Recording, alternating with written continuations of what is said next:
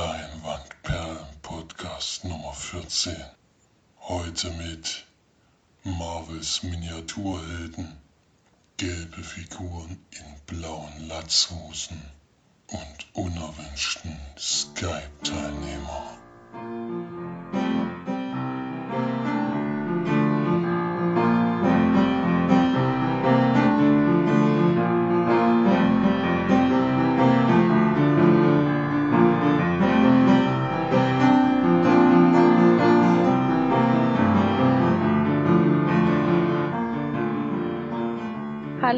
Herzlich willkommen zu unserem neuen Podcast. Hier sind wieder für euch die Leinwandperlen Margie, Flori Servus. und Felix. Grüße. Der beginnt heute auch gleich mal wieder mit einer neuen News. Ja, da wir das letzte Mal schon ausführlich über Terminator gesprochen haben, können wir diesmal eigentlich wieder direkt damit anfangen. Denn Terminator Genesis wird, ist ja ein Anfang von einer neuen Trilogie gedacht gewesen jedenfalls, aber so wie es aussieht, ist die Einnahme so gering gewesen, dass es wohl nicht fortgesetzt wird. Was ich ziemlich enttäuschend finde, weil das so schlecht, wie er von vielen gemacht wird, finde ich nur wirklich nicht. Also der fällt ja bei vielen Leuten leider klar durch. Da waren zwei Filme noch für 2017 und 18 angedacht, aber Paramount hat will es wohl kippen, weil die Einnahmen 155 Millionen hat er gekostet und 82 Millionen hat er gerade mal eingespielt in den USA. Selbst mit den weltweiten Einnahmen wäre das ihnen bis jetzt auf jeden Fall zu wenig. Ja. Ja. Wir werden ja wahrscheinlich gerade so die Kosten reinkriegen, wenn überhaupt. Äh, Also jetzt sind die weltweiten Einnahmen auf 280 Millionen. Das wäre jetzt 130 Millionen plus, was jetzt nicht so schlecht ist, aber sie nennen es jetzt nicht als Flop. Na gut, 155 Millionen war auch nur das Produktionsbudget, da sind noch nicht die Marketingausgaben dabei gewesen. Sie sagen zwar nicht, dass es ein Flop ist, aber es ist halt auch kein Hit geworden und fragen sich, ob es sich lohnt. Es war damals beim vierten Teil ähnlich, das war auch ein Start von einer neuen Trilogie, aber der ist in Kinokassen ja noch mehr durchgefallen und wurde dann auch direkt abrupt dann an der Stelle abgebrochen. Naja, ist ja schade. Das hätte ich eigentlich nicht gedacht, dass der so floppt sozusagen. Ich meine, klar muss der extrem viel gekostet haben, aber dass es das nicht mehr reinkriegen, das ist schon ein bisschen erbärmlich. Ja, ich bin vor allem überrascht, dass da wirklich keiner reingeht. Und sagen Mhm. eigentlich alle, die ich so kenne, dass er ganz gut ist. Und dann, wenn man über so Kritiken liest, dann fällt er echt wahnsinnig durch überall. Also es sind sehr viele, die den total schlecht finden. Ja, schon, schon schade. Aber, naja. Kann man nicht ändern, ne? Nee. Vielleicht, äh, Obwohl, wir könnten ändern jetzt alle unsere, unsere 10.000 Zuschauer auffordern, in den Film reinzugehen. Und dann, na gut, dann wird's auch nicht viel ändern. Genau, und deswegen machen wir jetzt mal weiter im Programm. Denn wir haben ja einen roten Faden, den wir einhalten müssen. Und Felix redet gleich mal weiter mit den Filmstarts. Die Filmstarts ja vom 30.07. gibt's heute und da ist der größte wahrscheinlich Pixels, der neue Film mit Oh. Adam Sandler und Kevin James, in dem diese Videospielfiguren von den Aliens auf die Erde geschickt werden, um die Menschheit zu zerstören. Klingt lustig, aber ich habe den Trailer jetzt schon mehrmals gesehen und ich konnte bisher noch nicht einmal lachen.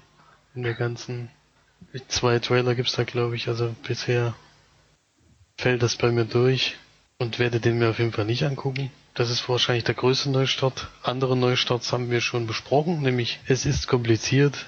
Den haben wir ja letzte Woche im Podcast gehabt. Und heute besprechen wir noch Slow West, der auch nächste Woche anläuft. Ja. Und für uns noch als kleinen Film, der vielleicht ja noch am Montag in der Sneak kommen könnte, ist The Vatican Tapes. Ein Horrorfilm, der, wie der Name schon äh, äh, vermuten lässt, wahrscheinlich wieder was mit Exorzismus zu tun hat. Und wenn man sich den Trailer anguckt, ist es genau das. Eine junge Frau ist wieder befallen und zwei Priester versuchen dem Ganzen entgegenzuwirken. Und leider glaube ich, dass der euch nicht besonders gut gefallen wird, weil im Trailer zeichnet sich ab, dass es genau dasselbe ist wie sonst auch. Einzige Lichtblick vielleicht, Michael Pena oder wie er ausgesprochen wird, spielt die Hauptrolle. Wer ist das? Ich habe ihn gerade gesehen in Ant-Man. In Ant-Man. Ach so, der Hauptdarsteller, oder was? Nee. Nee, Hm. nicht da, Ähm. das ist Paul Rudd. Aber der spielt zum Beispiel bei wie hieß End der of denn? Watch spielt er den zweiten Polizisten. zum End of Beispiel. Watch spielt den Ach, der, der, La der Latino. Mexikaner, Mexikaner. Ja. die- Genau. Okay. Cool. Ist das. Der spielt ja die Hauptrolle, sehen. aber, aber ansonsten leider, glaube ich, haben wir alles, denke ich, schon mal gesehen. Ja, Flori. Wie sieht's denn aus bei den Filmcharts? Hat sich gar nicht so viel getan, außer eine, für mich schon eine Überraschung, muss ich sagen. Erstmal auf Platz 5, Ted 2. Platz 4 immer noch Jurassic World. Platz 3, Terminator Genesis. Jetzt kommt die Überraschung auf Platz 2, nämlich eingestiegen, Unknown User. Mit Mhm. 100, knapp 188.000 Besuchern immerhin. Wird heute Platz- übrigens auch noch besprochen. Ja. Und Platz 1 wird halt auch noch besprochen. Die Minions. Wieder mit 760.000 Besuchern. Auch noch am dritten Wochenende. Also der läuft wirklich richtig gut. Wie viel hat er jetzt insgesamt? 3,6 Millionen. Oh, krass. Krass, krass. Das ist schon, ist schon überraschend, ja. Hm. Ich auch nicht gedacht. Das ist anscheinend der Sommerfilm schlechthin. Ja, genau richtig ausgestrahlt. Na gut, es gibt ja noch Jurassic World. Ich glaube, der hat insgesamt trotzdem noch mehr, aber Der läuft aber auch schon seit drei Wochen länger. ja. Also die Minions werden den auf jeden Fall knacken. Der hat jetzt diese Woche nur knapp noch über 100.000 gehabt. Wir werden sehen, würde ich mal sagen. Ja, was wir auch gesehen haben, ist die Sneak. ah, Überragende Überleitung. ist jetzt aber abgelesen, oder? ist mir gerade total spontan eingefallen. Mein super Brain. Superbrain.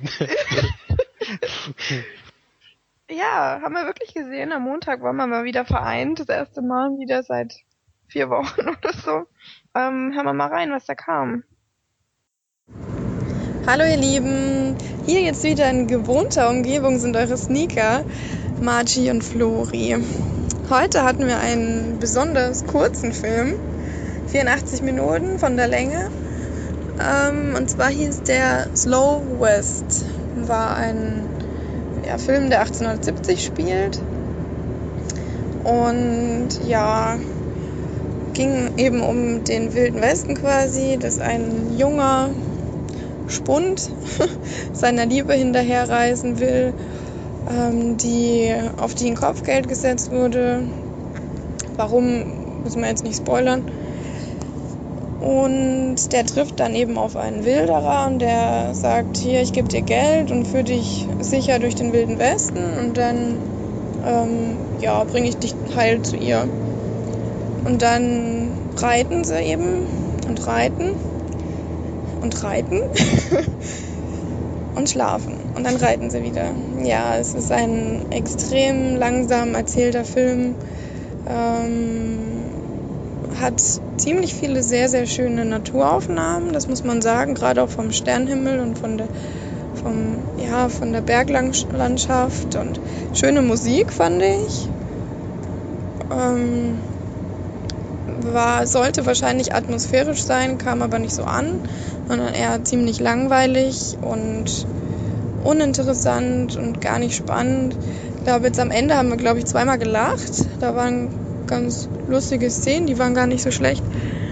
Ähm, ja, ich weiß nicht, wie viel man dazu sagen soll. War, glaube ich, ein australischer Film, ne? Zumindest eine australische Produktion. Neuseeland. Ach, Neuse genau, Neuseeland Ich war glaube, es. der ist auch in Neuseeland gedreht, denke ich. Wahrscheinlich in Neuseeland gedreht, genau. War vom Dreh her fand ich ihn nicht schlecht, muss man sagen. Ja, ähm, ich, mehr braucht man glaube ich nicht zum Film sagen, oder? Nee, ne. Meine Bewertung ist da bei ähm, drei von zehn Leinwandperlen. Es war eben wirklich sehr, sehr langweilig, sehr uninnovativ, fand ich. Ähm, ich kenne keinen von den Schauspielern und die waren jetzt auch nicht besonders gut. Ja, so würde ich es jetzt zusammenfassen. Kein besonders guter Film. Mal gucken, was Flori sagt. Na, einen Schauspieler kann ich schon, das ist Michael Fassbender, der hat diesen Böseren von den Zweien gespielt, sage ich jetzt mal. Und, ähm, Den Payne oder was? nee, den, der halt mitgegangen ist. Oder der den eingesammelt Ach hat. so, das war Michael Fassbender. Ja.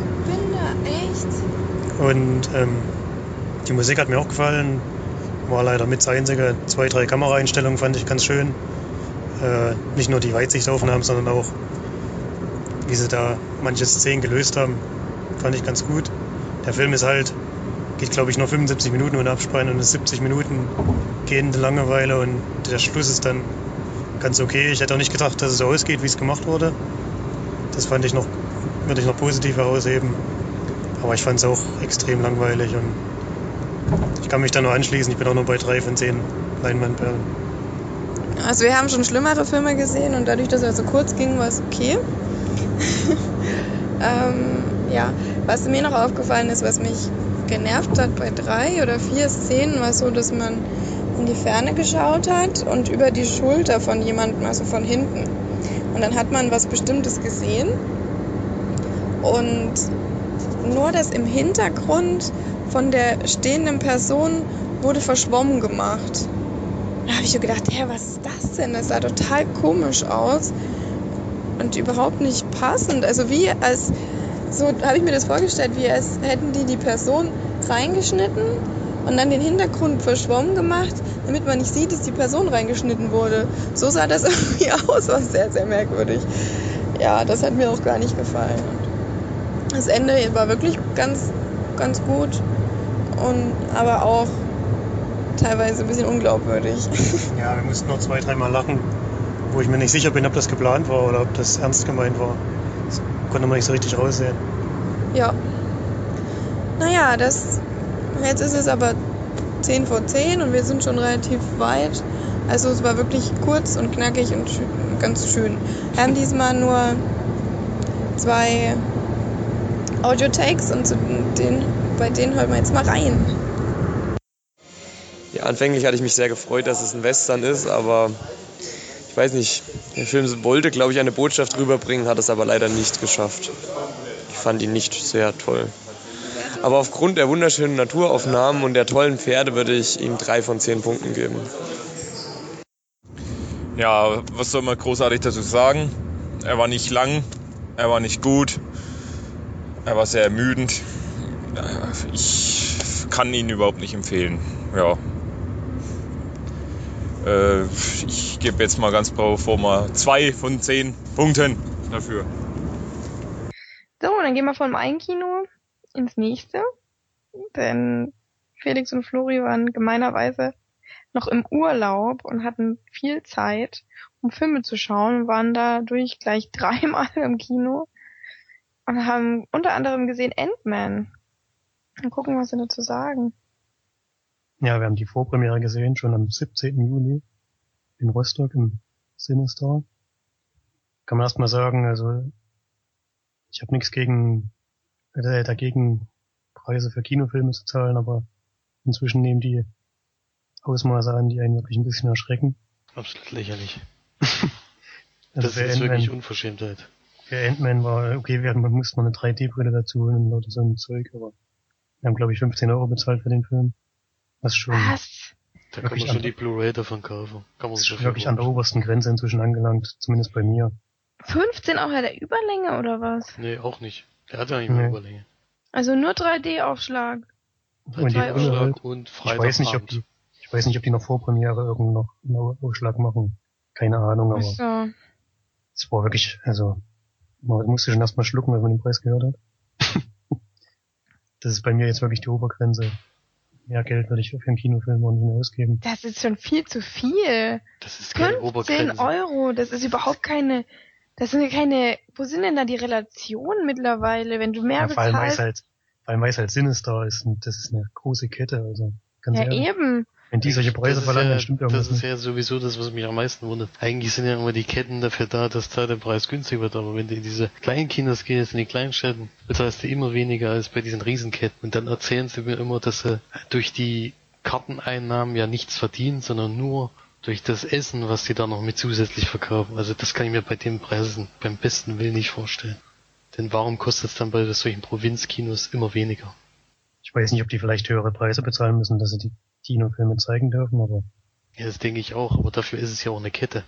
Es hat überhaupt keinen, es gibt eigentlich gar keine Begründung, jem- m, jemanden 15 Euro zu verlangen, vor allem wenn du das mal hochrechnest, wie viele Leute waren da in dieser Vorpremiere? Ja, das waren echt wenig. Das war nicht so wenig. ja. Das war total enttäuschend. Das, das so. Ding ist voll, wir wollten ja eigentlich Karten vorbestellen und dann habe ich immer drauf geguckt auf den Saal und da kamen immer keine, gab es glaube ich fünf Sitze, die verkauft waren, der Rest nicht und dann haben wir gedacht, ne, dann kaufen wir sie doch dort. War da echt Und- wenig los, da waren vielleicht Das ist 20. erschreckend, ja. Hm. Naja, trotzdem, es ist einfach, es ist nur noch abgezockt, egal wo du Ja. hingehst. Die Blu-ray ist übrigens vorbestellbar für 1999 von Mhm. Ant-Man. Also, Ja, und dann Und da kannst du es wir, dir tausendmal angucken. genau, und wir drei könnten zusammen das schauen, beispielsweise, oder Karina noch oder so, oder andere Menschen. Und dann, ach, keine Ahnung. Das tut echt. wir aber nicht nochmal mit. Nee. Inzwischen ist es auch wirklich, also auch bei anderen Filmen, es wäre jetzt gar nicht bei Ant-Man gewesen, haben wir dann am, an dem Abend noch einen 2D-Film gesehen und der hat dann 9,90 Euro gekostet, das ist mir auch viel zu viel. Alter, das kann doch nicht wahr sein. Das Wo wart ihr denn da? In welcher? Wart ihr da in der Stadt oder was? In Rostock. Im Rostock selbst halt. Ach So. Aber das ändert ja nichts, auch in der Nee. Großstadt. Das ist gut, ja, 9,90 wenn es jetzt auch IMAX oder sowas wäre, dann hätte ich es noch verstanden. Normalerweise bezahlst du doch 10 Euro oder so, wenn du 3D hast. Nee, das Ja. ist lang vorbei.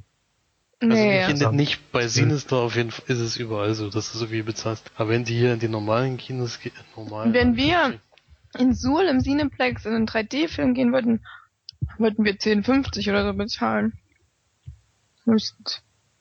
Es ist auf jeden Fall inzwischen absolut lächerlich. In Jetzt Bad wir zwar irgendwie am Königshofen. längsten über den Preis Moin. des Kinofilms und haben den Film noch nicht mal besprochen, aber man muss ehrlich mal rausheben, dass wir 25 Euro noch was für beide Filme bezahlt haben und das ist wirklich erschreckend. Also da kann ich, äh, kann ich mir sonst was für Zeug kaufen dafür. Und dann dafür zwei Filme zu gucken, nee, ganz ehrlich. Ist, Und dann äh, beschweren sich die Leute. wär, dann hätte ich es nicht gemacht. Wäre ich wieder Hm. gegangen. Beschweren sich die, die Kinobesucher, dass alle nur noch online gucken und doch die ganzen Kinos zugrunde gehen durch dieses Online-Zeug. Hallo? So ganz klar, wenn man die Preise so hoch setzt und noch höher und noch höher, ist ja genauso wie bei der Bahn. Du, die beschweren sich, dass die Leute nur noch auf diese Busunternehmen und auf äh, Mitfahrgelegenheit äh, zurückgreifen, anstatt auf die Bahn, aber dann machen sie es noch teurer. Wie dumm ist das denn? Kein Wunder, dass keiner mit der Bahn fährt. Jetzt von Berlin bin ich zurückgefahren und haben wir einen Tag vorher haben wir den Bus reserviert für uns und haben 28 Euro oder so bezahlt. Mit Bahn hätten wir 85 oder so bezahlt. Und hätten noch umsteigen müssen und alles Mögliche. Also das kann man doch langsam echt nicht mehr alles verstehen. Okay, jetzt mal zu dem Film. Sinister, aber ich glaube, Sinister ist da wirklich, äh, um da nochmal drauf zurückzukommen, ich glaube, die sind da wirklich mit die höchsten bei den Preisen. Ich kann mir selbst ohne Überlänge und meine, meinetwegen Vorpremiere Zuschlag kann das nicht sein. Insgesamt, was da abgelaufen ist. Also ich stand da echt kurz da und hab echt war baff, wo der mir das gesagt hat. Es standen ja auch nirgendwo Preise, das war auch ein bisschen komisch. Hm, ich glaube, ich hätte es nicht gemacht. Ich glaube, ich wäre gegangen. Ja, das, wir sind Nee, halt auch schon ein ganzes Stück gefahren. Ja. Dann hätte ich irgendwas anderes gemacht. Dann wäre ich für das Geld lieber an die Bar gegangen, hätte mir fünf Bier gekauft oder so. Nee, das hätte ich ja nicht machen können. Und so Carina fahren. Die war ja nicht mit. Ach so. Ja, die war glücklich, dass sie nicht mit war bei den Preisen. Mhm. Also unverschämt, muss man ganz ehrlich sagen. Da macht's auch keinen Spaß mehr. Ich meine, ihr wart ja auch im Urlaub im Kino und ich glaube nicht, dass ihr solche Eintrittspreise bezahlt habt. Also Ant-Man ist die neue, neueste Marvel-Verfilmung. Und ähm, wie man schon am Namen hört, geht es halt um einen Superhelden, der sich sehr klein machen kann. Und zwar durch einen Anzug, der erfunden wurde durch einen ähm, Forscher aus einer Firma. Hank Pym heißt der, der wird gespielt von Michael Douglas. Und in seinen jungen Jahren hat er sich dann selbst als Ant-Man ähm, ja, könnte man denn sagen, hat er vielleicht für die Regierung gearbeitet oder so, so richtig kommt es, glaube ich, gar nicht raus. Und dann jetzt, nach längerer Zeit, wird er aber aus seiner Firma ähm, rausgedrängt. Er ist nun zwischen ein bisschen älter. Und sein Ziehsohn, könnte man sagen, in der Firma, ähm, übernimmt das alles und möchte nun den Anzug ähm, dazu nutzen, um ihn an irgendwelche Firmen zu verkaufen für das meistbietende Geld natürlich. Das möchte aber dieser Hank Pym nicht. Und deswegen nimmt er den Anzug mit. Und der, sein Ziehsohn versucht nun jetzt einen neuen Anzug zu, ähm, na, Herzustellen. herzustellen, genau. Und ist auch kurz davor, das jetzt äh, zu schaffen. Und deswegen möchte natürlich Hank Pym ihn möglichst davon abhalten, fühlt sich aber jetzt zu alt, das zu machen und deswegen sucht er sich einen Jüngeren, der sein, An sein Anzug bekommen soll und jetzt als der Ant-Man den Bösewicht dann halt noch aufzuhalten. Völlig überraschend. Äh, ja, so viel zur Geschichte würde ich mal sagen. Ach, der Jüngere wird gespielt von Paul Watt, den man eigentlich nur aus Komödien kennt. Und ich glaube, Ant-Man soll auch mehr eine Komödie sein. Bei mir hat das größtenteils leider nicht funktioniert. Die erste Dreiviertelstunde des Films war grauenhaft. Da hat mich der Film schon eigentlich schon fast komplett verloren gehabt. Da habe ich schon gedacht, es wird wirklich ein Totalausfall. Dann in der zweiten Hälfte wird es dann besser, wird auch actionreicher und auch lustiger. Das lag vor allem an Michael Pena, der hat nämlich eine sehr lustige Nebenrolle. Äh, über ihn konnte man im Wesentlichen noch ein paar Mal lachen. Aber ansonsten fand ich den Film doch extrem durchschnittlich. Hat mich nicht mitgerissen. Ich fand ihn auch nicht spannend. Die Erzählung war relativ langweilig. Alles vorhersehbar und deswegen gibt's da von mir wirklich nur vier von zehn Leinwandperlen. Positiv war vielleicht noch die Action, aber das ist bei einer Marvel-Verfilmung erwartet man das natürlich auch. Die 3D fand ich, 3D-Effekte waren in Ordnung, aber haben sie jetzt auch nicht rausgerissen. Deswegen kann man da auch nichts noch positiv hinzufügen. Was Ja, würdest du sagen, Felix? Äh, ich war ja mit dabei und äh, ich habe sogar noch mehr Kritikpunkte als du jetzt im Endeffekt, weil wenn man sich vor Augen führt, äh, wie dieser neue Mann, der in den Anzug gestrickt wird, ausgesucht wird, äh, sehe ich da überhaupt keine Begründung, die es da irgendwann mal gegeben hätte. Es ist einfach irgendjemand und der Anzug verleiht ja ihm die Kräfte. Das heißt, die Person an sich hat gar keine Superkräfte, sondern dadurch, dass du den Anzug anhast, äh, kannst du irgendwas. Und da hat mir die Auswahl von dem Helden schon überhaupt nicht gefallen, weil ich sehe da keinen Grund, warum der das jetzt unbedingt sein muss. Und ja, insgesamt, also ich war echt geschockt, wie schlecht dieser Film ist. Vor allen Dingen die, ja, die Vorgeschichte hat man ja gerade eben schon und naja, ich, also ich schließe mich da zwar von dem Punktzahl her an, aber das nur wegen den, wegen den gut gemachten Action-Szenen, die da in, im Kleinformat immer mal vorkamen und auch die Nebenrolle ist das Einzige, was mir gut gefallen hat, was ich da auch nicht verstanden habe. Wieso wird der erst kurz am Anfang und kurz am Ende äh, genutzt, diese Nebenrolle, und nicht die ganze Zeit, weil der war der Einzige, der witzig ist. Und ja, groß steht drauf von den Machern von Guardians of the Galaxy, aber wie viel Einfluss die da wirklich drauf hatten, weil das ist schon ein Absturz. Das kann man gar nicht gewaltiger Absturz. vergleichen. Das Das ist überhaupt äh, da, das überhaupt mit draufzuschreiben, da denken ja wirklich die Leute, das wäre irgendwie so lustig oder so gut wie Guardians of the Galaxy, ja, da wird man schon sehr an der Nase herumgeführt. Weil das hat nichts damit zu tun. Ja, also von mir auch nur vier von zehn und nach Thor der schlechteste, äh, die schlechteste Marvel-Comic-Figur, finde ich. Aber wir werden ja bald belohnt mit dem nächsten Marvel-Film, weil demnächst läuft ja schon Fantastic Four. Der 28. Marvel-Film dieses Jahr. Ja, da werden wir auf jeden Fall belohnt. Ich kann auch jetzt schon sagen, dass Ant-Man auf jeden Fall für längere Zeit der letzte Marvel-Film ist, den ich geguckt habe. weil Ich bin jetzt eigentlich damit durch. Vor allem im Kino. Ja, das sowieso, aber auch zu Hause. Ich hab da auch keine Lust mehr drauf. Das hat sich eigentlich mit dem Film jetzt für mich so ziemlich erledigt. Warte jetzt noch auf Guardians of the Galaxy, wenn da ein neuer Teil kommt. Das ist wirklich der einzige, der, das ist der einzige, der mir jetzt wirklich richtig gut gefallen hat von dem. Es wäre eh überragend so. gewesen, wenn ich den jetzt am Montag nochmal das nie gehabt hätte. Da wäre ich rausgegangen. Das habe ich schon vorher gesagt. Hm. Da hätte ich rausgehen müssen, weil das hätte ich mir nicht nochmal angetan. Es war halt Hm. wirklich überhaupt nicht das, was man so von. Es gibt zwar wieder eine Überschneidung und was weiß ich, das, was sie ja in Marvel, bei Marvel-Filmen immer machen. Es gibt Ja, immer aber total überflüssig, die aber Überschneidung. völlig fair, genau. Das ist das Ding. Es war völlig sinnlos. Alles in diesem Film war irgendwie nicht so ganz nachvollziehbar. Die Idee weiß ich auch nicht und dass der Böse im Endeffekt genau das gleiche kann wie der Dings. Das war fand ich- überragend, ja. Das ist Total eigentlich einfallsreich. das ist echt für mich völlig sinnfrei, diesen Film zu machen. Das kämpft nachher Ant-Man gegen den bösen Ant-Man. Ganz tolle Idee. Das hat alles revolutioniert. Hm. Ja. Also ganz schwach sollte man sich sparen. Und dann vielleicht Fantastic Four, vielleicht wird das ja mal wieder was, aber ich kann es mir beim besten Willen nicht vorstellen. Gerade Fantastic Four ist ein Quatsch. Naja, auf jeden Fall war die danach ja noch in einem Film. Wie hieß der eigentlich? Unknown User und nicht Unknown Caller. Es ist nicht Unknown Call? Nee, Nee, Caller. Caller. Ja, genau. Wir haben nämlich das Double Feature gemacht, weil wenn man schon eine größere Strecke fährt, dann kann man dann auch um 22.50 Uhr noch einen Film gucken. Und beim Kinocast wurde der auch relativ positiv besprochen.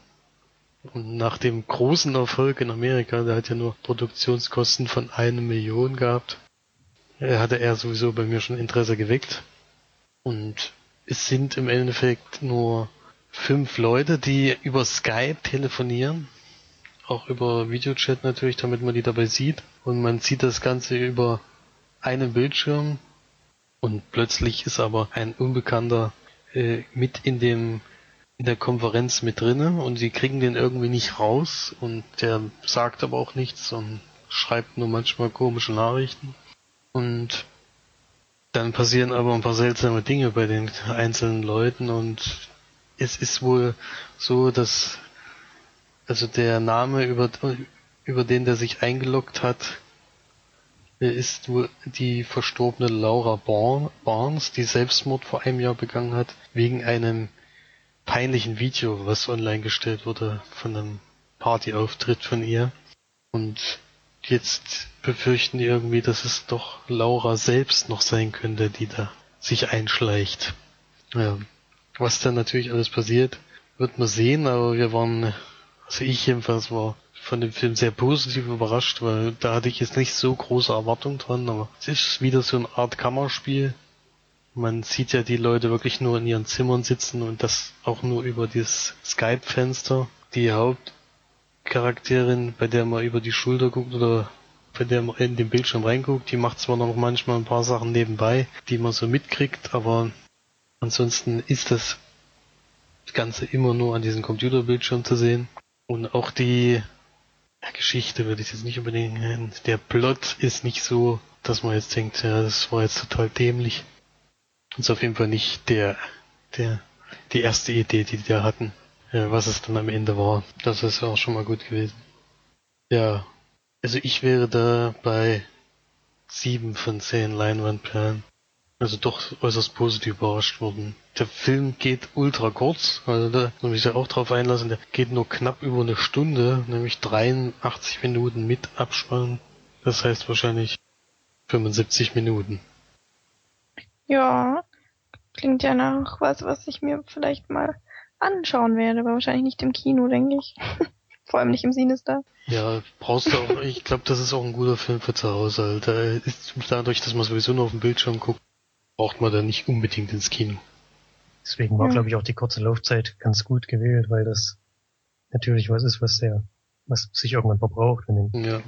Nee, ich glaube Stunden auch, lang. dass das mit Absicht so ist, aber ist natürlich für einen Kinofilm immer noch sehr kurz.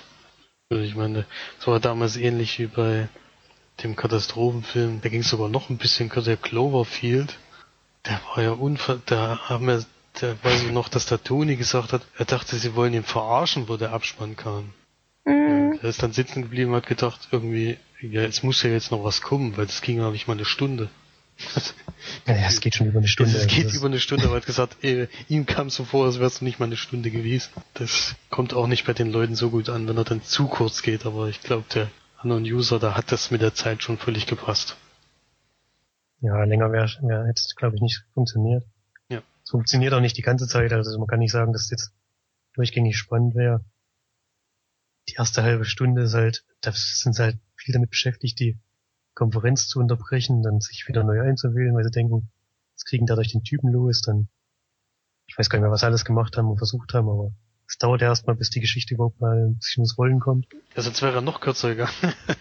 Ja, und ähm, die Horrorelemente, wenn man davon überhaupt sprechen möchte, also ich fand es war eher ein Thriller, sind jetzt auch so, dass man, man weiß natürlich, dass jetzt in dem Moment was passiert.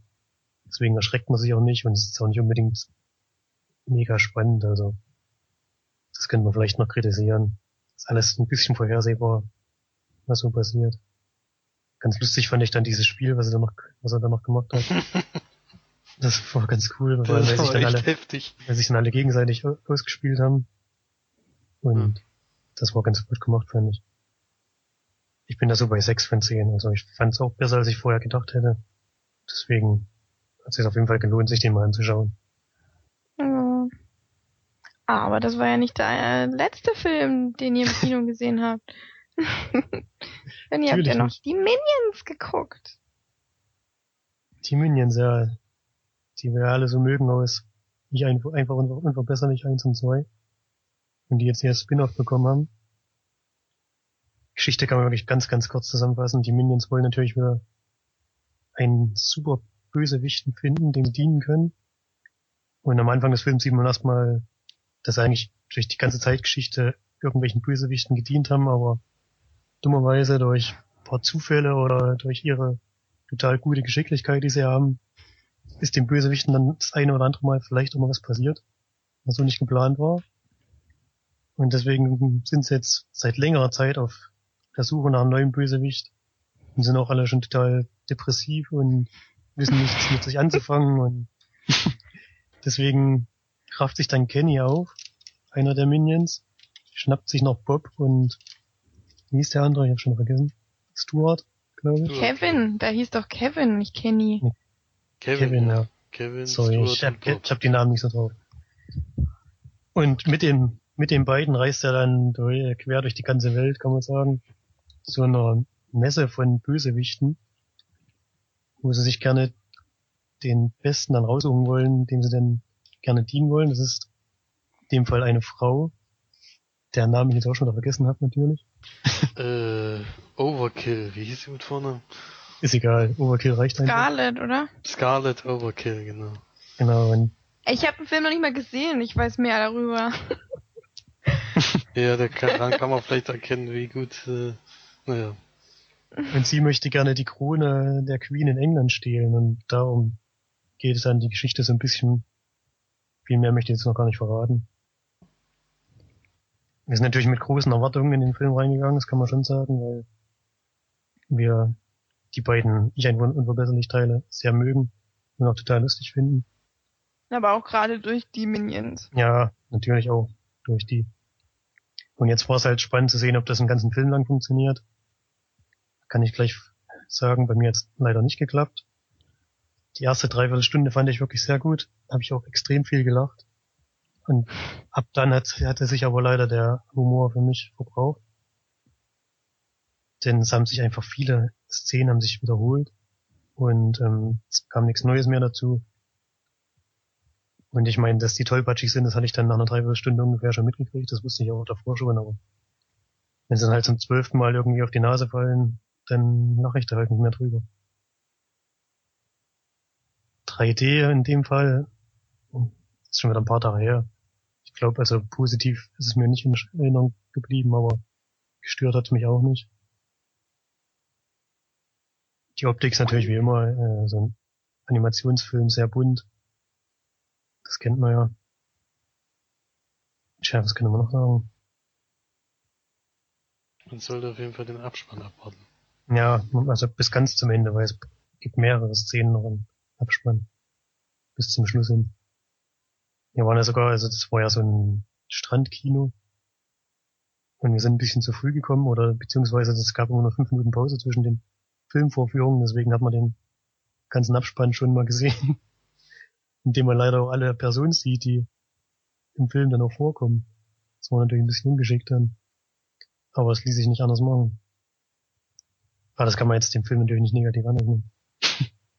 also ich bin da, ich war doch ein bisschen enttäuscht, deswegen gibt's von mir auch nur fünf von zehn Leinwandperlen. Eher mittelmäßig. Und Felix? Ja, ich bin da ähnlich, also ich, ich bin echt enttäuscht gewesen von dem Film, weil da hat man ganz deutlich gemerkt, dass die Minions alleine dann doch nicht äh, dauerlustig sind, sondern dass die für kleine Clips und kleine Zwischenrufe ganz gut sind. Aber es fehlt dann so dieser Hauptcharakter wie der Crew und die drei kleinen Kinder dazu. Das, äh, die Mischung macht das Ganze lustig und jetzt sind halt nur diese Minions im Bild und sollen alles alleine tragen. Und das hat man dann im Verlauf des Films gemerkt, dass es dann immer weniger lustig war. Deswegen kann ich mich da der Kritik leider nur anschließen und bin da sogar nur bei vier von zehn Leinwandperlen, ähnlich wie bei, wie bei Ant-Man, denn für mich hatte sich der Witz sogar noch früher schon ja, ergeben, weil das diese ersten Szenen sind wirklich sehr lustig und dann ist das eigentlich eine Wiederholung andauernd. Und es gibt so zwischendurch vielleicht mal was Neues, wo man wieder lachen kann. Aber ich habe weniger gelacht als bei Ich einfach verbesserlich 1 und 2. Und da sind die Minions ja nur ein kleiner Teil des Films. Und ja, das ist ein schlechtes Zeichen. Ja, das ist halt auch das, was ich mir schon von Anfang an gedacht habe. Ich war ja schon immer skeptisch, was das anging. Ich habe mich klar drauf gefreut, oder ich freue mich auch immer noch drauf, weil ich gehe ja noch rein. Aber es ist halt, die Minions, die sind halt einfach so witzig, weil die nebenbei Sachen machen, auf die man, die man halt nie erwartet hätte. Und ja, das, wenn die so einen ganzen Film füllen müssen, das habe ich mir schon fast gedacht, dass das nicht nicht funktioniert oder zumindest nicht neben nur mit den Minions funktioniert. Da muss halt auch noch vielleicht bei den Minions noch eine Nebenfigur reinkommen, die vielleicht auch irgendwie ja, Nebenfiguren, äh, Nebenfiguren hatte man ja mit dieser ja, aber die waren wahrscheinlich nicht witzig, oder? Und ja, nee, die waren nicht witzig, das stimmt. Ich fand diese böse, also diesen die äh, Scarlet Overkill zum Beispiel fand ich überhaupt gar nicht lustig. Also hm. konnte ich nicht einmal, glaube ich, lachen bei den Aktionen, die die gemacht hat. Das war schon ja. irgendwie. Man lacht halt natürlich auch. Für so, für so Kurzfilme geeignet und für so, für so lustige Nebengags. Das, das habe ich mir halt auch schon die ganze Zeit gedacht und bin da irgendwie, aber ich wäre sowieso von vornherein etwas skeptisch reingegangen. Vielleicht wäre ich da nicht ganz so enttäuscht gewesen wie ihr, weil ihr ja doch sehr gehypt wart, glaube ich. Es gibt ja auch anscheinend unzählig viele, denen der richtig gut gefällt. Aber bei uns hm. war es halt leider nicht so. Ja, wir müssen halt auch sagen, wir haben nicht so diesen Durchschnittshumor. Wir haben halt nicht so diesen, äh, haut sich ins Gesicht und alle lachen. So. Das, das Slapstick gefällt uns halt nicht so an. Ja, meine ich ja, das ist es ja. Und das, wenn das dann halt, am Anfang ist es freilich witzig, aber wenn sich das dann auch braucht, dann ist ja klar, dass man da nicht mehr so drüber lachen kann. Aber wir werden sehen. Ich werde auch noch bestimmt besprechen, weil ich ja unbedingt mit meiner süßen Freundin rein will. Also, Freundin.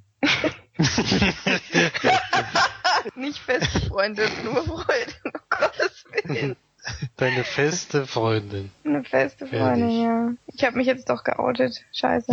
mit doch. Nee, mit der Laura will ich ja schon seit seit Ewigkeiten reingehen, deswegen. Ja. Dann mach das mal. Machen wir auch. Das machen wir auf jeden Fall noch. Der läuft ja auch noch ein bisschen. Wir haben nämlich jetzt momentan nicht so Zeit, erst Mitte August, aber da wird er ja hoffentlich noch laufen. Denke ich. Ja, dann gehen wir weiter zu unseren Blu-rays und Stream-Filmen. Und da habe ich jetzt endlich mal das Wort. Nachdem die Männer hier ja, ich, was, was mir nur einfällt, einfach auf Arbeit zu gehen, nicht im Urlaub zu sein und in, nicht ins Kino zu gehen, das ist schon ganz schön dreist von mir. Das ist eine Schweinerei. Ja. Dafür habe ich aber ähm, einen Film gesehen und zwar habe ich den nur gesehen, weil ich von Berlin nach Hause gefahren bin, was vorhin schon erwähnt wurde, in einem Bus. In einem Bus von meinem Fernbus. Kann man übrigens auch mal empfehlen, weil das echt war ein super Bus, bequem, klimatisiert, eine richtig beschissene Toilette, aber auf jeden Fall keine 10 von 10 für den Bus, aber so eine 7 würde ich geben. Jetzt geben wir schon Punkte für Punkte. ja, also auf jeden Fall sind wir von Berlin nach Hause gefahren und in diesem Bus hat man ähm, WLAN und wenn man in, im Google was eingibt, kommt das allererstes, egal was du eingibst, kommt eine Seite, die sich öffnet, die sich irgendwie Video Lounge oder so hieß, hieß glaube ich, weiß nicht mehr. Und da werden einfach ein paar Filme aufgelistet, die du dann online schauen kannst über dieses WLAN dort. Und da waren so ungefähr, ja, so 15 bis 20 Filme Fünf davon waren Kinderfilme und zwei habe ich nicht gekannt. Rest habe ich alles gesehen gehabt schon mal. Und das waren unter anderem war da Unstoppable dabei, den ich mir dann auch angeschaut habe.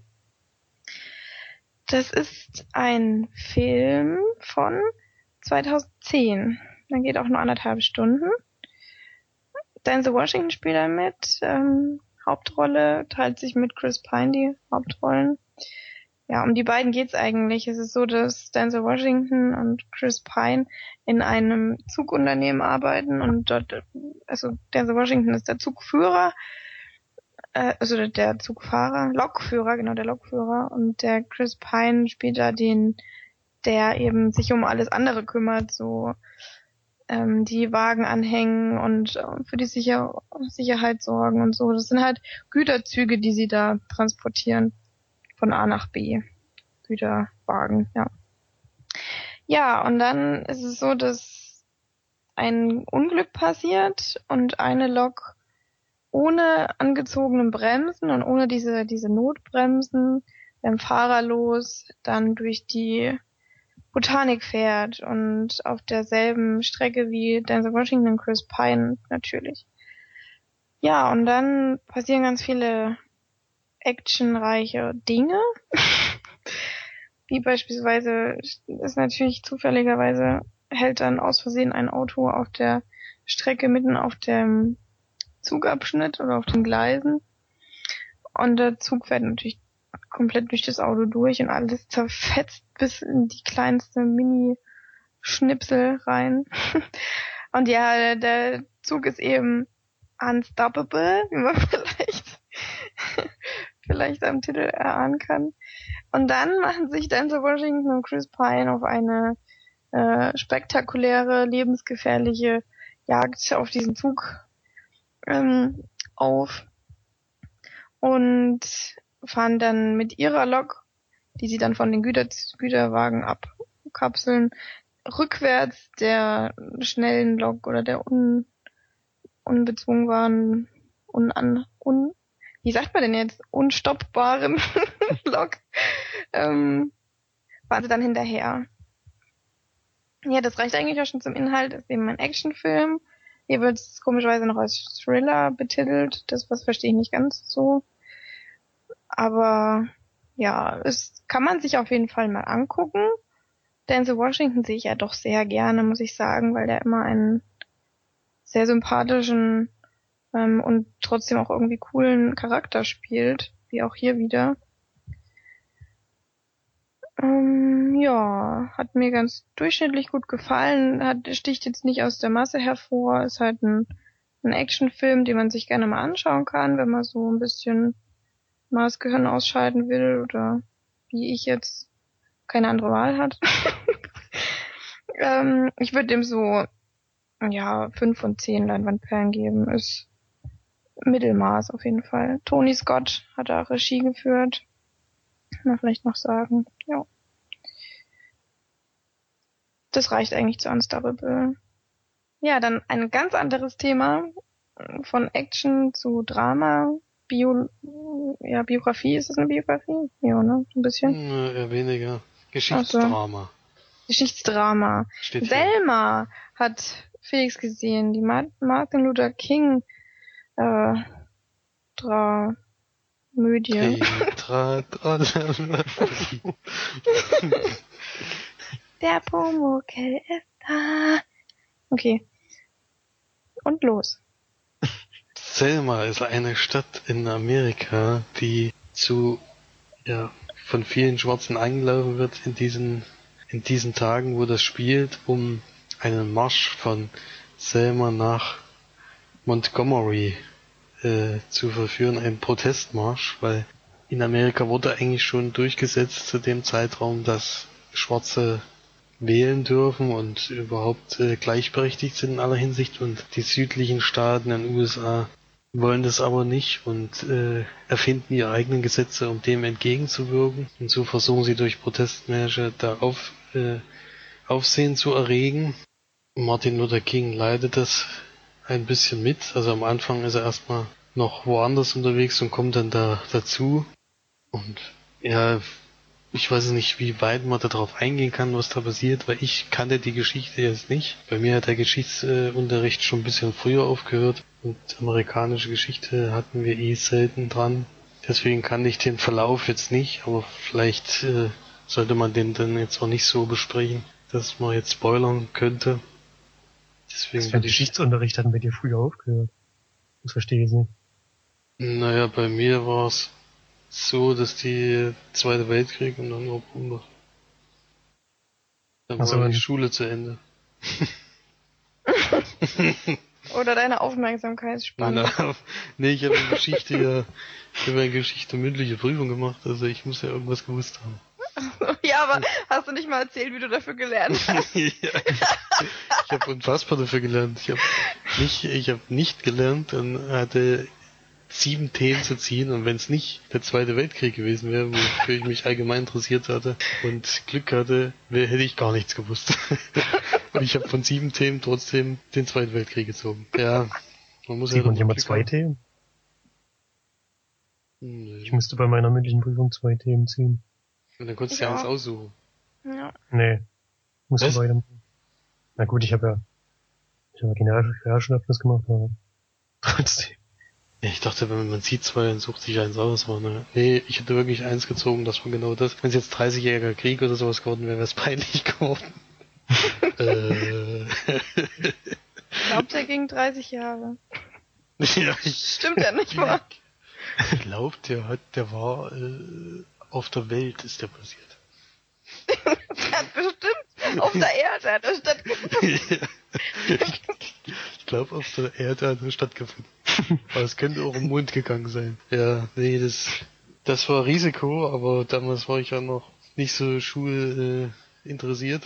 Geschichtsdrama. So, Selma. Darum ging's ja eigentlich. Und ja, Martin Luther King, der ja ziemlich bekannt geworden ist durch seine Arbeit für die Gleichberechtigung der Schwarzen in Amerika. Also ich werde keine Spoiler bringen, weil es gibt zwar andere, die meinen, äh, das muss man wissen oder das muss man kennen, ich kann es nicht. Es werden auch originale Aufnahmen gezeigt, ähm, was sehr interessant war. Es ist auch der letzte Film, der dieses Jahr für einen Oscar nominiert war, den ich jetzt noch nicht gesehen hatte, also für den besten Film.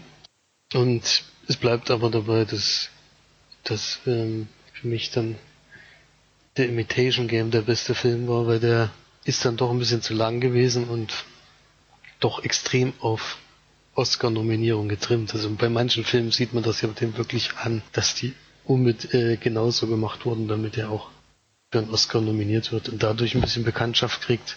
Es ist schon ja, dramatisches Thema wieder. Ähm, schön aufbereitet auf jeden Fall und man fiebert mit, ähm, man leidet ein bisschen mit, aber es hat mir jetzt nicht so gut gefallen wie die anderen Oscar-nominierten Filme dieses Jahr. Da wäre ich bei sieben von zehn. Ja, das hat mich auch immer interessiert, den mal zu schauen. Weil das Thema ja doch sehr bedeutend ist, finde ich. Was Ja. man auch immer oft unterschätzt oder oft nicht daran denkt, weil es uns ja eigentlich nicht betrifft. Also, Extras möchte ich nur kurz sagen, weil die sind extrem ausgiebig und mehrere Teile unterteilt gewesen mit Making-of und Hintergrundgeschichte und man sieht auch ein bisschen Filmmaterial aus der aus der richtigen Zeit. Das hat den Film zwar auch schon ein bisschen gehabt, aber da sieht man noch ein bisschen mehr und kriegt natürlich viel mehr Hintergrundinfos. Das sind ungefähr 90 Minuten. Kann man auf jeden Fall gucken und da bei den bei der Aufmachung von den Extras, die sind sehr gelungen, ähm, sehr professionell gemacht. Würde ich auch zum Blu-ray-Kauf raten. ja. Dann machen wir einfach weiter, würde ich sagen. Mit einem Film, den wir jetzt schon zweimal besprochen haben, der jetzt aber endlich auch von der dritten Person geguckt wurde. Und zwar geht's wieder mal um Kings of Summer, ein Film, den wir jetzt, den ihr jetzt sofort alle anmachen müsst. Und los. Aber erst hört er uns noch zu Ende. Amazon Instant Prime Schissel. Genau. Shizzle the Dizzle. Da Denn- ist er kostenlos. Ja. Man kann ihn aber auch kaufen, weil er so gut ist. aber erstmal hören, was Florian sagt. Also zum Inhalt sage ich jetzt nichts mehr, das haben wir nur schon zweimal gehört. Mir hat der Film auch gut gefallen. Ich bin nicht ganz so begeistert wie ihr, aber viele Kritikpunkte habe ich nicht. am meisten hat mich gestört diese Nebengeschichte halt, diese angehende Romanze oder keine Ahnung, wie man es nennen soll. Dreiecksbeziehung. Das fand ich unnötig, weil der Film ansonsten wirklich eine sehr gute Stimmung hat, tolle Bilder, tolle Musik. Ähm, da kann man wirklich wenig kritische, kritisches zu sagen. Und ich würde nicht ganz so hoch bewerten wie ihr. Ich wäre bei 8 von 10 Leinwandperlen. Felix hat noch was zu sagen. Er hat nämlich einen Film mit dem besten Titel dieses Mal ge geguckt, nämlich Butch Cassidy und Sundance Kid. Oder Ja. Zwei Banditen, sehe ich gerade, heißt ja auch im Deutschen, aber den offiziellen Verleihtitel, den ich jetzt hatte von, von meinem Verleihdienst äh, der Wahl war Butch Cassidy und Sundance Kid. Und es ist eine Western-Komödie von 1969, die mir von Vinzenz, den wir ja schon mal im Podcast hatten, empfohlen wurde. Ich äh, habe ja in letzter Zeit Probleme, neue gute Filme zu finden oder überhaupt nicht unbedingt neue, sondern allgemein, um meine Leihliste zu füllen. Und hatte ihn gebeten, mir noch ein paar Filme zu nennen, die ihr kennt und gut findet. Und da war das einer von denen. Es spielt auf jeden Fall also im, im Wilden Westen natürlich und Butch Cassidy und seine Kids sind Anführer von einer Banditenbande und die überfallen manchmal Banken, manchmal Züge und sowas. Aber das Witzige bei der Geschichte ist, dass die schon so bekannt sind und eigentlich alle wissen, wenn die kommen, ah ja, ich werde jetzt überfallen, dass die da gar nicht mehr drauf reagieren, sondern zum Beispiel bei dem einen Zug, was ich eine sehr witzige Szene fand, das war auch gleich am Anfang, da halten die den Zug an und der Zugführer sagt, ach Patsch, du bist, dann ist ja gut. Und dann steigt er halt vom Zug runter und sagt dann so, ich will zugucken. Was von der Kla äh, und da gibt's aber mehrere solche Szenen in dem Film, wo die dann ähm, die Leute haben das einfach inzwischen oder tolerieren das, dass wenn die kommen, ist es halt soweit, dann wäre ich halt ausgeraubt und dann wehre ich mich aber auch gar nicht mehr großartig dagegen und nehme das dann mit Humor. Und ja, der Film ist nicht nur dadurch witzig, sondern die zwei rauben dann leider jemanden aus, die, der das dann doch nicht mehr ganz so witzig findet. Das ist nämlich ähm, die kolumbianische Armee oder sowas, haben sie eine Goldkiste äh, entwendet und die schicken dann eine Truppe, die die verfolgen soll und jagen soll. Und das, äh, die sind dann halt den Rest des Films auf der Flucht vor denen und versuchen irgendwie da wegzukommen und das zu überleben, ja. Was man bei dem Film vielleicht noch sagen kann, ist, dass der ein neues Filmende erfunden hat, das ich natürlich jetzt nicht äh, verraten möchte, aber schon alleine deswegen lohnt sich den Film zu gucken, weil der wird oft kopiert inzwischen. Und es war mir auch nicht klar, dass das ähm, mit dem Film alles zusammenhängt, weil der, der hat das zum ersten Mal eingeführt. Und ja, Robert Redford ist dabei, Sundance Kid in ganz jungen Jahren. Das ist natürlich auch immer schön anzuschauen. Und kann den Film echt empfehlen, weil ich oft gelacht habe für eine Komödie. Ich bin ja nicht so der Komödienmensch, aber der hat viele sehr schöne Sprüche dabei gehabt. Also diese One-Liner gibt's nicht erst seit äh, Marvel-Verfilmungen, sondern die gab's auch schon früher. Jeden Fall ist es eine sehr lustige Komödie von 1969, die man auf jeden Fall mal geguckt haben sollte. Ich bedanke mich auch sehr für diesen Tipp. Den Film hätte ich sonst niemals geguckt. Und bin dabei 8 von 10 Leinwandperlen. Klingt auf jeden Fall echt interessant. Also du hast mich gerade ziemlich angefixt bei dem Film, weil ähm, Robert Redford erstens mal und auch noch jung, finde ich schon super. Und dann das Ende natürlich. Das, Mhm. das interessiert mich schon sehr. Jetzt, ich will auch gar nicht wissen, was das ist mit dem Ende. Ich will es dann sehen. Das ist aber ein Ende, was damals neu war und jetzt inzwischen gang und gäbe. Ja, oder? natürlich. Ich weiß es ja nicht. Nee, gang und gäbe ist es nicht, so. aber es wird öfters mal kopiert. Also es wird auf jeden Fall immer auf diesen Film zurückgeführt, wenn es dieses Ende gibt, aber ich habe das noch nicht so wahnsinnig oft jetzt gesehen, dass man jetzt sagen Hm. würde, das wird jetzt andauernd so sein. Das ist es nicht. Ja. Nee, klingt auf jeden Fall doch wirklich interessant. Also bin ich gespannt. Ganz Vielen Dank, Vinci, jetzt schon mal für den Tipp. für den Tipp. ist leider auf keinem Streaming-Portal. Nee, deswegen habe ich mir auch ausgeliehen, weil der da nicht vorhanden war. Ich habe das ja gleich mit kontrolliert ähm, als Features und das kann man noch mehr herausheben, weil da sind doch Extras drauf, auch ähm, der Kommentar zum Film von dem Regisseur und auch von den Produzenten. Dann gibt's ein Making of und auch eine kleine Dokumentation, denn Diese Charaktere gab es nämlich wirklich, Butch Cassidy und Sundance Kid. Es ist aber nur lose auf den beiden gelegt. Also ist jetzt nicht irgendwie, es beruht auf wahren Tatsachen, stand glaube ich am Anfang da. Das heißt ja eigentlich immer nur, dass die Namen verwendet werden. Weil so ist es bei denen nicht abgelaufen. Und das Ende ist vor allen Dingen völlig anders als in der Realität. Hm. Deswegen, es beruht nur darauf, auf den beiden. Aber ich finde ja immer lustig, bei Western ist ja immer einer dabei, der immer der beste Schütze im Wilden Westen ist. Das hat man in jedem Film ein. Es gibt echt viele beste Schützen im Wilden Westen. Weil Sundance Kid ist nämlich auch schon wieder der beste Schütze im Wilden Westen. Das ist immer wieder witzig. Wenn die mal aufeinandertreffen, würde ich gerne mal wissen, wer von diesen ganzen Besten dann überhaupt überlebt. Das ist doch schon mal eine gute Filmidee. Einfach alle, alle Westernhelden mal einmal aufeinander loslassen und gucken, was mal rauskommt. Das wird unser Film. Ich weiß nicht, ob Robert Redford jetzt nochmal den Sundance Kid spielt. Klar. Das ist ja doch ein bisschen gealtert, aber Ist doch egal. Ich fürchte, ein paar von denen werden nicht mehr leben. Dann hat der Film, boah, jetzt kommt's, pass auf, hat der Film Felix ja ein Lächeln ins Gesicht gezaubert. Oh nee. Kann man nicht auch so ein Phrasenschein-Ding machen wie bei Nerd Talk? Das ist. Also müsste der Marsch mal bezahlen, weil die muss ja immer die Überleitung machen. ja, stimmt. Bringt nicht so viel. Und wer noch ein Lächeln im Gesicht hat, ist Mona Lisa. Und es gibt sogar noch einen Film, der so heißt und den ich geschaut habe. Ah, Was für ein Riesenzufall. Mona Lisas Lächeln habe ich geguckt. Ja, ein Film, eine Hauptrolle, Julia Roberts, Regie hat ges gemacht, gespielt, wollte ich schon sagen, gemacht Mike Newell. Also ist ein Film von 2004, geht knapp zwei Stunden. Ähm, das Besondere an dem Film ist, dass viele, viele bekannte Personen mitspielen, viele bekannte ähm, Frauen sozusagen. Ähm, weil es spielt nämlich in einem, ja, in einem Frauen, in einer Frauenschule, in einem Mädchenschule sozusagen. Äh, und unter anderem spielt äh, Kirsten Dunst mit, Julia Stiles, Maggie Gyllenhaal. ja. Ja, John Slattery kennt man vielleicht noch vom Gesicht her. Und sonst noch ein paar, paar andere. Und Es ist eben so, dass äh, Julia Roberts als relativ junge Frau, ich glaube, sie spielte eine Ende 20-Jährige, als Lehrerin an eine ähm, ganz konservative Schule kommt. Eine Mädchenschule, wie schon gesagt.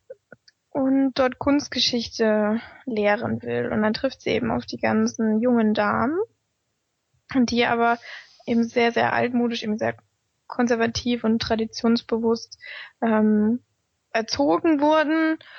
Und Julia Roberts, achso, man muss vielleicht sagen, der Film spielt neun, irgendwas in den 50ern oder so. Ich weiß nicht mehr genau, aber auf jeden Fall so, dass die, dass die Frauen noch dazu erzogen wurden, dass sie eben den Haushalt machen, dass sie kochen, dass sie ähm, putzen, dass der Mann auf Arbeit geht und wenn er nach Hause kommt, steht Essen auf dem Tisch. So werden die, die Frauen dort eben erzogen und Julia Roberts ist da eben als ein, eine der wenigen Frauen sehr weit ähm, vorausdenkend und ist eben so, dass sie den Schülern das ganze Gegenteil beibringen sollen, dass sie doch studieren gehen sollen, ihre Ausbildung machen und auch auf Arbeit gehen und was Sinnvolles zur Welt beitragen sollen. So ist sie eben und kommt dann eben auf diese Schule und trifft da sehr natürlich gegen die Vorstellungen von der Schule selbst, von den Lehrern und von den Schülern auch natürlich, von den Studentinnen. Ja, ist ja eigentlich, eigentlich ist es, ich weiß immer nicht genau so diese, diese, wie man das auf unsere Schule projizieren kann, weil auf dem College sind sie noch nicht, aber Highschool ist es ja eigentlich auch nicht, weil sie schon, schon relativ, also viel älter sind, finde ich. Also das ist so ein Mittelding. Ich weiß nicht, Oberschule oder so kann man es vielleicht nennen.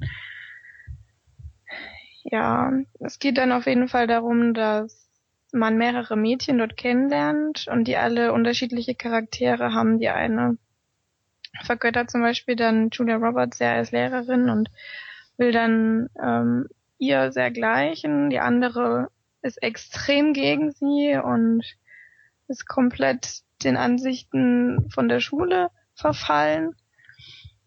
Und ja, dann sieht man eben die Konflikte von Julia Roberts mit der Schule, mit den Studentinnen, wie sie versucht, eine, eine modernere Lebensart in den Schülern beizubringen oder zu zeigen, dass es auch anders geht. Ja, das ist eigentlich so dieses Hauptthema. So diese Frauenrechte so ein bisschen eben auf die Schüler projiziert sozusagen. War auf jeden Fall sehr interessant, finde ich. Also es hat mich nicht gelangweilt, obwohl er zwei Stunden lang ging.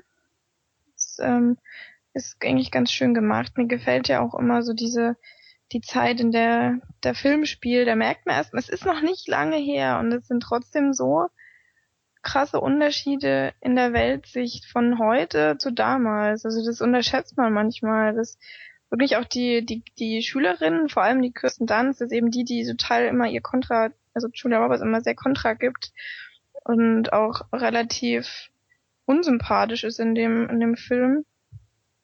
Ähm, dass die früher wirklich so gedacht haben und das war vor, vor 50, 60 Jahren. Das ist also noch nicht wirklich lange her. Und ja, das ist dann immer schon erstaunlich, finde ich. Also, ja, wenn man denkt, dass unsere Großmutti auch so erzogen wurde. Das ist schon, schon interessant auf jeden Fall.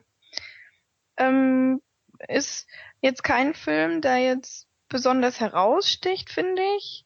Aber auch keiner, der ja, der besonders schlecht wäre oder so, oder der schlecht erzählt wäre. Es hat halt eine interessante Geschichte, es hat gute Schauspielerinnen, ähm, und es ist ja eine bisschen tragisch, Romantik ist mit drin. Es hat halt relativ viele Züge, finde ich. Und ja, kann man sich schon mal anschauen, finde ich, wenn man darauf Lust hat. Ich bin eben nur wegen Julia Roberts mal drauf gestolpert. An dem Tag hatte ich auch noch Pretty Woman geguckt. mein Lieblingsfilm, als ich 14 war oder so. Und da hatte ich dann gedacht, gucke ich halt auch noch mal was mit Julia Roberts, weil sie ja doch schon nicht schlecht spielt. Auch in dem Film nicht. Ja, meine Bewertung ist da so sechseinhalb von zehn Leinwandperlen, würde ich sagen. Hat ähm, schöne Einstellungen und ja, wie gesagt, mir gefällt eben diese die Zeit, in der er spielt. Dadurch wertet das den Film auch sehr auf. Ja, das reicht eigentlich, glaube ich, dazu letztes Mal ähm, unter den Tisch gefallen, diesmal wieder dabei. March empfiehlt. Heute empfehle ich mal ähm, ganz eigennützig eine Band, die ich sehr gerne höre, und zwar Mumford Sons. Alle, die es nicht kennen, schämt euch was, ihr Banausen. das ist eine, eine Folk-Rock-Band, die man auch im, im Radio hört. Ähm, zum Beispiel Little Lion Man kennt, glaube ich, jeder das Lied. Die habe ich nämlich in Berlin gesehen mit meiner Freundin. Haben wir, waren wir letzte Woche Freitag auf dem Konzert. Und es war wirklich, es war wirklich das beste Konzert, was ich jemals besucht habe. Es ist nicht zu vergleichen mit den anderen Konzerten, weil es war erstens das wunderschönste Ambiente. Also wenn ihr die Möglichkeit habt, in Berlin auf die Waldbühne zu gehen, dann tut das, weil das ist wie so ein Amphitheater mitten im Wald und wir standen ganz unten und total weit vorne. Ich weiß nicht, wie wir das geschafft haben, dass wir so weit vorne standen. Und die Band war so sympathisch, das hätte ich nicht gedacht. Die sind ja doch sehr, sehr bekannt und waren trotzdem total geflasht von der, von uns Publikum und dass wir so eine Stimmung gemacht haben, das hatte ich auch nicht gedacht. Ich hatte nicht gedacht, dass, dass das Publikum so mitgeht und mitfiebert und mitmacht und nicht wie in Coburg, wenn die Ärzte sagen, dass sich alle hinsetzen sollen, dass ungefähr zehn Mann nur tun, sondern dass da wirklich das komplette Publikum mitmacht und mit einstimmt. Und es wurde sogar einer hochgezogen auf die Bühne. Das war ganz witzig, weil nämlich der Sänger von Mumford Sons hat gefragt, was quiet auf Deutsch heißt. Also leise, ne, für alle, die es nicht wissen. Und der hatte es ihm eben gesagt und dadurch sind die dann immer so, haben sie so ein bisschen rumgeschägert miteinander und dann hat er, dann hat er ein Pinkies Shirt an, hat er gesagt, okay, Pinky, komm jetzt hoch auf die Bühne, du darfst jetzt hochkommen. Und der war wirklich fix und fertig. Es war so süß. Der ist dann über die ganze Bühne gerannt, hat alle umarmt und durfte dann auch übersetzen, was der Sänger gesagt hat, so zu uns Publikum sozusagen. Ja, es war wirklich ein ganz wunderbarer Abend und den werde ich niemals vergessen. Und wenn ihr die Möglichkeit habt und ihr die Musik schön findet, dann gebt ruhig das Geld dafür aus. Es lohnt sich sowas von. Das ist seid früh genug da, dass ihr schön weit vorne steht, so wie wir. Wir waren um fünf da und um neun haben sie angefangen zu spielen. Ähm, es war, es hat einfach alles so zusammengepasst und ich habe nicht gedacht, dass die so sympathisch und nett und toll sind und ich habe echt danach Endorphine über Endorphine in meinem Körper gehabt. ja, ganz große Empfehlung von mir. Haben die noch mal, Konzert dieses Jahr in Deutschland? Nee, nee, nee, nee. Die sind leider, leider sehr, sehr selten in Deutschland. Das ist ein bisschen schade, weil die, die sind natürlich, die sind halt aus den USA, ne? Und da kommen die natürlich nicht das? so Das oft ist, nach glaube ich, aus Deutschland. Großbritannien, oder? Nein, aus LA sind die, glaube ich. Okay. Ähm, warte mal, ich schau mal schnell. Dum, dum, dum, dum, dum. natürlich eine britische, hier steht's doch, britische Hä? Band. Dann sind sie, ach so, ich habe immer gedacht, sie wären aus Irland. Das hat nicht gestimmt, genau. Genau. Aus London, jawohl. Die Vorband war aus LA, jetzt weiß ich es wieder, das bringt's wieder zusammen. Die Vorband war auch cool. ähm, The Very Best hießen dies, war so eine afrikanische Elektro ähm, irgendwas Band, richtig cool, hat richtig Stimmung gemacht. Die waren aus LA, genau, so war das nämlich. Das ist ein bisschen peinlich, dass ich es nicht, aber egal. Mumford Sons sind natürlich aus Doch Großbritannien. kein so großer Fan. Noch nicht mal gewusst, wo sehr sind. Doch, eigentlich weiß ich das. Das war jetzt halt Verwirrung. Egal, auf jeden Fall. Egal, wo sie herkommen, sie sind trotzdem fantastisch. Dann halt eine britische Folk-Rockband. Ähm, es war wirklich, wirklich, wirklich ganz, ganz großes Gefühls Silvester. war sehr, sehr schön, ja. Um mal ein bisschen auch von Film und Spielen mal ein bisschen abzukommen, um mal andere Kulturen einzubringen. Dann war es das jetzt schon wieder mit unserem Podcast. Wir sagen wieder herzlich Danke fürs Einschalten und Zuhören und fürs geduldig Warten. Diesmal hat es ja nicht ganz so lange gedauert wie das letzte Mal. Aber ich hoffe, euch hat es trotzdem sehr gut gefallen und ja, bis zum nächsten Mal würde ich sagen. Tschüss. Tschüss. Tschüss.